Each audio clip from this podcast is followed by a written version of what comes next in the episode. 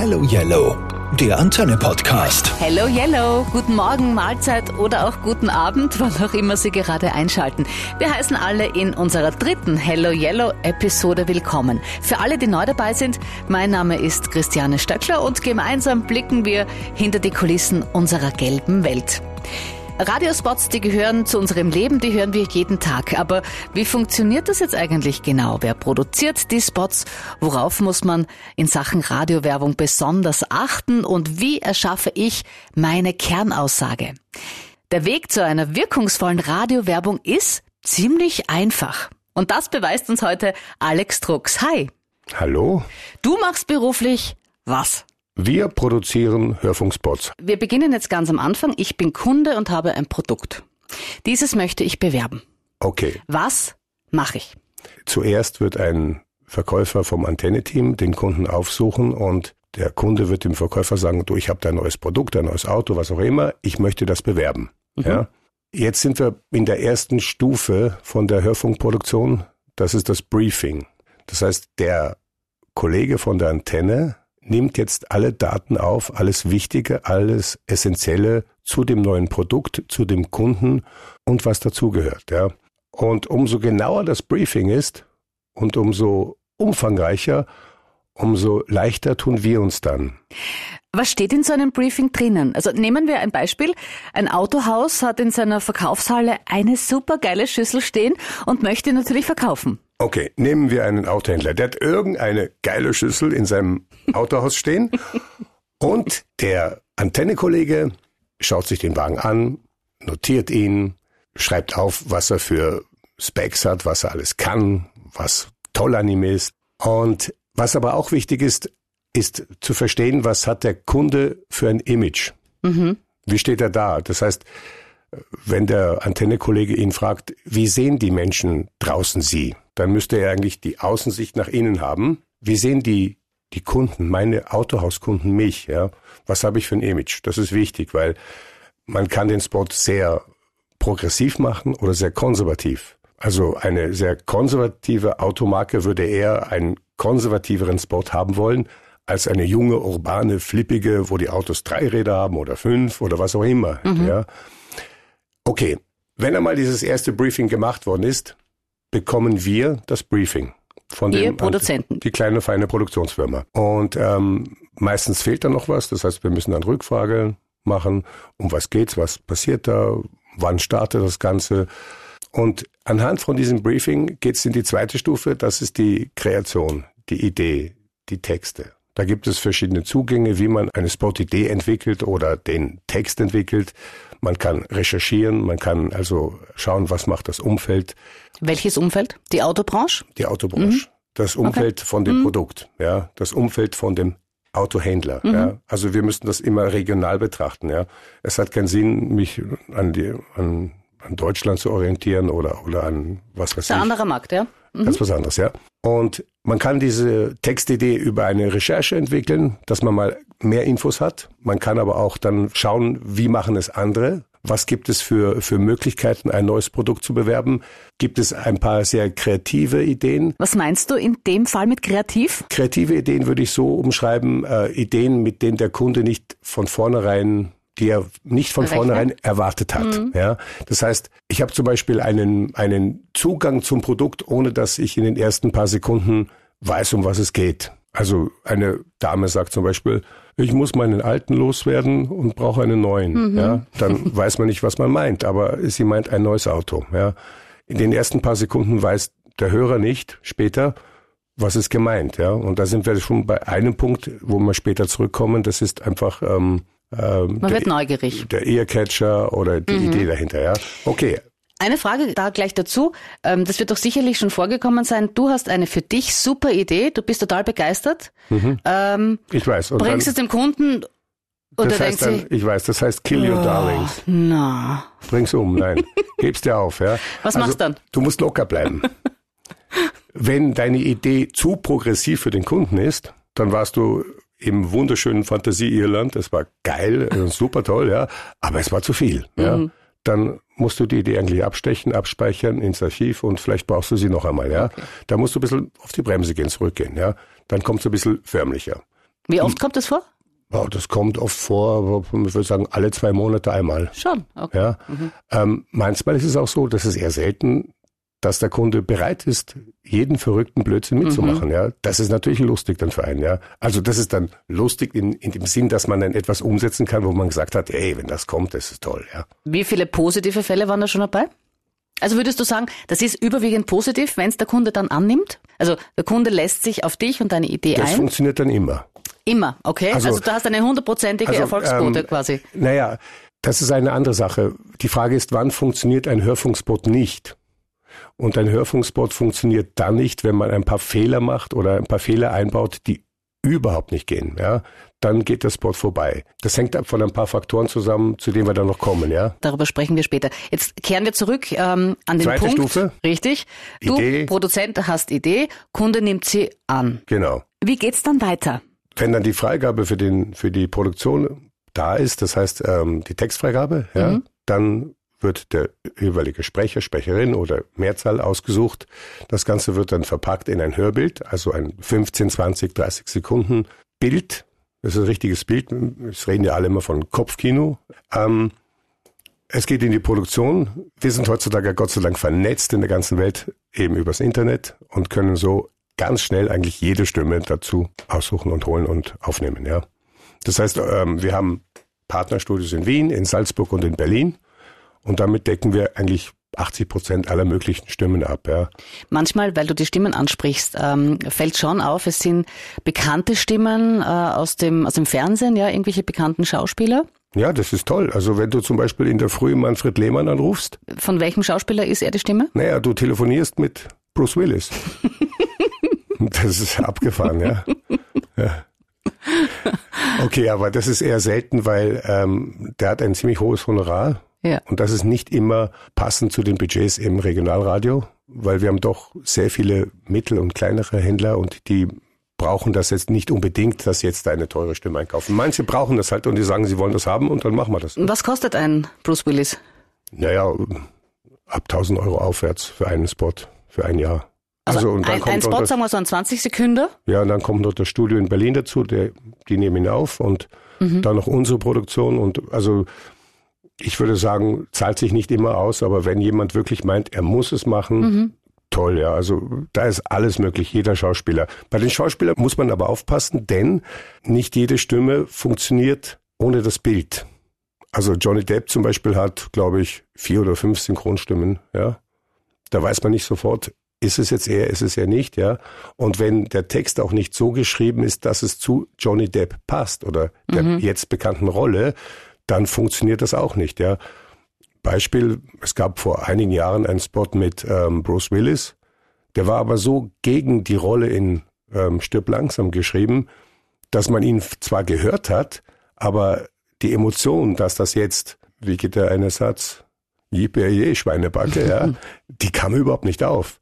Das heißt, wenn ich jetzt zum Beispiel Bruce Willis buche, damit er eine, eine Verkaufsparty für Plastikgeschirr organisiert, das geht nicht. Das heißt, die, die Stimme muss definitiv zu 100 Prozent auch zum Produkt passen. Nein, Kunden. der Text muss so geschrieben sein, dass er zur Stimme passt. Ich kann zu jedem Produkt einen Text schreiben, dass zum Beispiel jetzt Bruce Willis in seiner Actionrolle dazu passt. Der Text. Okay. Ähm, das heißt, er könnte auch Plastikgeschirr, und wir wollen jetzt keine Namen nennen, äh, verkaufen, solange es in seiner Actionrolle macht. Genau, wenn er sagt, yippie, yay, Schweinebacke, schau dir diese Salatschleuder an, ja. ja, du lachst, aber genau das ist es, ja. Dann weiß jeder, Okay. oh, verdammt, der benutzt das, ja. Alles klar? Nachdem er 30 Leute umknetet hat. Genau, dann brauchen wir was Gesundes zum Essen, ja. Okay. Wir sind bei der Produktion. Der Spot wird fertig produziert. Dazu muss man sagen, ähm, wichtig bei der Produktion von einem Hörfunkspot ist der Klang, der Sound, das Durchdringende, das Laute. Ja? Also es gibt einen Unterschied zwischen der Musikproduktion und der Spotproduktion. Musikproduktion ist immer sehr ausgeglichen, hat eigentlich ein, ein breites Spektrum, eine Tiefe meinetwegen, ja. Ähm, weil wenn ich einen Titel höre, den ich kenne, dann habe ich den ungefähr drei Minuten im Radio im Ohr und innerhalb von den drei Minuten hängt sich mein Ohr in die Melodie oder in eine andere Hookline oder in den Text oder in eine Stimme. ich habe Zeit, drei Minuten, ja. Beim Hörfunkspot habe ich jetzt zum Beispiel nur 20 Sekunden und in den 20 Sekunden muss alles durchgehen. Das heißt, die Musik im Hintergrund, die Geräusche, die Effekte sind nicht so wichtig wie die 20 Sekunden Text, die Sprecher, Sprecherin spricht. Ja. Dementsprechend wird das auch anders gemischt. Das heißt, die Stimme ist immer vorne und immer laut. Ja. Wir sind immer an der Grenze zum, zum Verbotenen von der Lautstärke. Ja. Es muss laut sein. Also wenn ich bei 130 auf der Autobahn leise Autoradio höre, dann muss ich den Spot verstehen. Mhm. Ähm, wenn ich leise dazu Radio höre und einen Titel, der mich anspricht, habe ich drei Minuten Zeit, dass ich mitzoome. Aber ich habe nur 20 Sekunden Zeit, um den Text zu hören.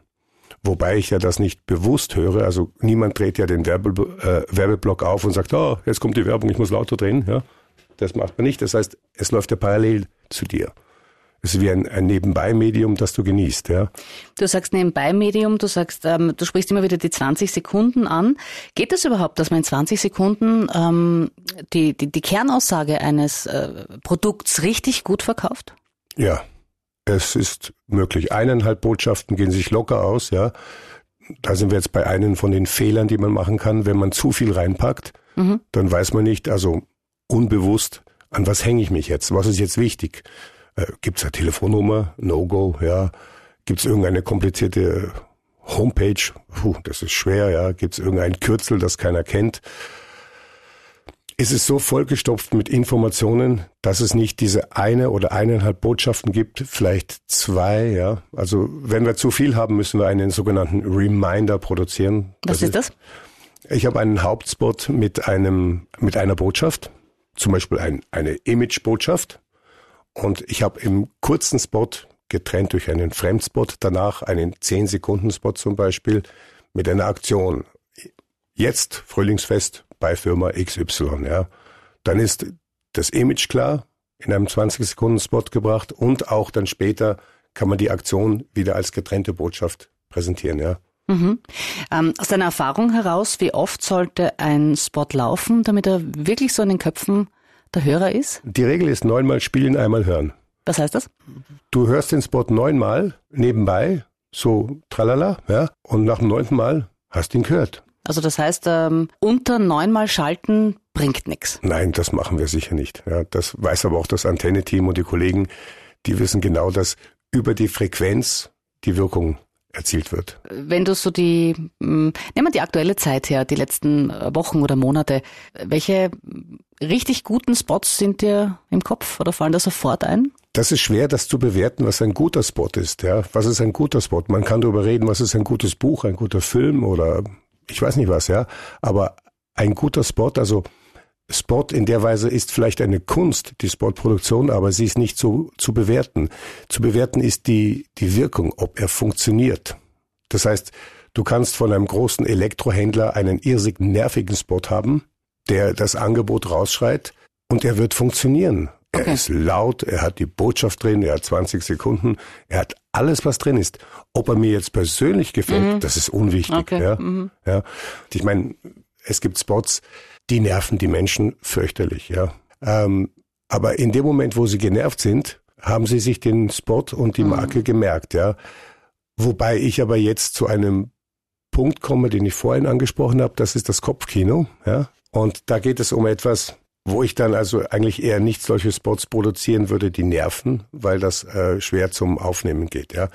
Gehen wir davon aus, dass ich unbewusst Radio höre und das Radio nebenbei läuft, okay? Mhm. Jetzt muss ich ja eine Emotion treffen, eine Emotion finden, ein Gefühl finden, damit unbewusst der Hörer zuhört. Wirklich unbewusst. Er hört nicht bewusst zu. Und diese Emotion sollte sich in ihm wiederfinden. Das heißt, wenn ich einen nervigen Spot habe, wo zwei Menschen streiten, ja, dann wird jeder diese Emotion kennen. Aber er wird die Emotion ablehnen, der Hörer. Weil er sagt, ah ja, das ist ein Streit, den habe ich auch schon gehabt, das war nicht angenehm. Das mag ich nicht. Erzeugt ein unangenehmes Gefühl. Genau, also ist eher Ablehnung. Ja, wenn ich aber jetzt ein, eine Szene habe, wo sich die Leute freuen oder aufeinander zugehen oder gegenseitig bejubeln und sagen, hey, toll gemacht, ja, super, wie hast du das geschafft, ja? Dann wird er sich erinnern, oh, das habe ich auch schon mal gehabt und das gefällt mir. Ja? Mhm. Das heißt, die, Aufnahme, die Aufnahmebereitschaft ist viel höher. Kopfkino. So. Der nervige Spot erzeugt also eine Emotion, eine erinnerte Emotion, die ich ablehne. Das ist das Kopfkino, ja. Und der positive Spot erzeugt eine positive Erinnerungsemotion. Kopfkino bedeutet nichts weiter als, dass der Hörer sich die Emotion zu dem Gehörten, das Bild selber schafft. Im Vergleich zum Fernsehen, wo ich ein fixfertiges Bild bekomme und entweder gefällt es mir oder es, es gefällt mir nicht. Den das ist aber das Spannende an dieser Radiospot-Produktion, oder? Das ist die Wirkung. Mhm. Weil die Emotion gehört dir, die hast du mhm. geschaffen. Das ist deine Emotion, die kann dir keiner wegnehmen. Mhm. Ja. Wie siehst du das? Äh, das eine erzeugt eben was Negatives, das andere ähm, was Positives. Wirkt beides gleich gut oder kann beides gleich gut wirken? Oder sagst du, hm, äh, ich denke mal, das Negative kann sogar vielleicht besser funktionieren, weil okay. man sich's länger merkt oder, oder so in die Richtung? Ich habe ein Produkt, das liegt im Supermarkt, wurde beworben. Daneben liegt das andere Produkt, gleiche Klasse. Ja. Das eine wurde beworben mit einer negativen äh, Emotion, das andere mit einer positiven. Unbewusst greifst du zum Positiven. Da laufen ganz schnell Prozesse ab und ach, das war doch das mit diesem Streit. Nein, ich möchte keinen Streit, ja. Ich greife, das war das mit dem Jubel. Ja, ich nehme das mit dem Jubel. Das sind die Sieger, ja. Deshalb sind diese äh, negativen Spots auch sehr, sehr selten. Ja. Mhm. Aber es gibt viele Spots, die schon so leicht in die Richtung gehen, dass sie eben ähm, eine nicht so tolle Emotion transportieren. Ja. Thema Zeit noch. Äh, wie, wie viel Zeit vergeht? Ich meine, ich weiß, das ist unterschiedlich, aber so, so im Schnitt, wie viel Zeit vergeht? Kunde möchte Produkt bewerben meldet sich bei der Antenne. Zwei Wochen, eine Woche. Also wenn ich jetzt aber äh, ganz schnell ein Produkt beworben haben möchte, äh, geht das auch innerhalb eines Tages? Puh, heftig, aber wenn es sein muss und der große Werbegott uns gefügig ist und nett ist, dann ich die Sprecher erreiche überall in den Studios, ja, mhm. weil dann muss ich schnell mhm. telefonieren. Mhm. Bist du da? Ist der da? Ist der mhm. da? Hast du Zeit für einen Schnellschuss? Und er sagt, ja, geht sich aus und dann geht es aus. Also das heißt aber, dass ähm, Radio, was, was äh, Werbung betrifft, das, das schnellste, flexibelste äh, Medium ja. ist. Ja, Radio ist einfach das schnellste Medium in der Werbung. Abschließend noch ähm, eine Frage. Wir haben über die Musik, den Sound äh, gesprochen. Es gibt auch Soundlogos. Was ist das? Äh, was hat es damit auf sich? Erkennungswert? Das ist so ein kleiner Dreiklang, Zweiklang oder eine ganz kurze Melodiesegment. Beispiel? T-Mobile. Ich kann es nicht, aber es geht ja, ja. Der Vorteil von so einem Soundlogo ist, dass man immer wieder erkannt wird, sofern man eine höhere Frequenz geschaltet hat. Ja, das heißt, wenn die Leute wissen, mit dem Klang oder mit diesem kleinen Logo, diesem Klanglogo, jetzt kommt die Firma XY. Ja, das braucht natürlich eine gewisse Frequenz. Das heißt, ich muss jetzt, ich kann es nicht mit einem Minimalbudget ein Soundlogo aufbauen und das zehnmal spielen und dann wissen alle, wenn die Musik kommt oder das Logo kommt, das ist die Firma XY. Das geht nicht. Ich muss also wirklich, wie man so sagt, Muskeln haben, das spricht Geld, ja, und ich muss das wirklich spielen. Und das über eine gewisse Zeit, ja. Ähm, man kann aber auch mit sogenannten Earcatchern arbeiten. Mhm. Was ist das? Naja, ein Earcatcher im negativen Sinne wäre das Bohren vom Zahnarzt, wenn er gerade die, das Karies ausbohrt. Dieses hohe Pfeifen von dem Bohrer. Mhm. Da verbindet jeder sofort eine, eine Emotion mit, ja. Hat Gänsehaut. Gänsehaut, oh mhm. weh, Spritze, mhm. mag ich nicht, Angst und so weiter, ja. Okay, jetzt gibt's aber auch schöne, zum Beispiel so einen klassischen Kuss, so ein Schmatz, mhm. ja. Damit verbindet man auch was, ja. Und jetzt gibt es Geräusche oder Klänge oder Tonfolgen. Bei Tonfolgen sind wir wieder beim Soundlogo, ja. Weil wir sind beim Earcatcher, der bewirkt, dass innerhalb von diesem Fluss im Werbeblock kurz ein Signal kommt, wo der Hörer sagt, unbewusst, ho, da war doch was, da ist doch was, das fällt doch auf, ja. Das heißt, ich kann ganz normal mit dem Text einfach anfangen und einen netten Text bringen, einen richtig guten Text, ja. Aber wenn ich vorne noch irgendetwas am Anfang vom Spot habe, das die Aufmerksamkeit greift, dann ist es besser. Das heißt, Soundlogo, Earcatcher, etwas, was einfach auffällig ist. Ja? Puh, das war jetzt äh, ganz schön viel an Info dabei, auch viel, viel Neues. Danke dir, Alex. Vielleicht machst du für uns noch mal ganz kurz eine Zusammenfassung vom Beginn bis zum fertigen Spot, um zu sehen, wie easy es eigentlich für unsere Kunden ist. Wenn ich als Kunde, ob als Firma oder als Betrieb oder als oder ein Produkt bewerben möchte, einfach Kontakt aufnehmen mit dem Antenne-Mitarbeiter, Verkaufsmitarbeiter, der besucht den Kunden, nimmt alle Daten auf und ab dem Moment, ab diesem Briefing, ab dieser Datenaufnahme läuft die Geschichte. Also wirklich ein, ein größeres Carefree-Paket gibt's nicht. Hello Yellow, der Podcast. Jetzt in der neuen Antenne Online-Welt.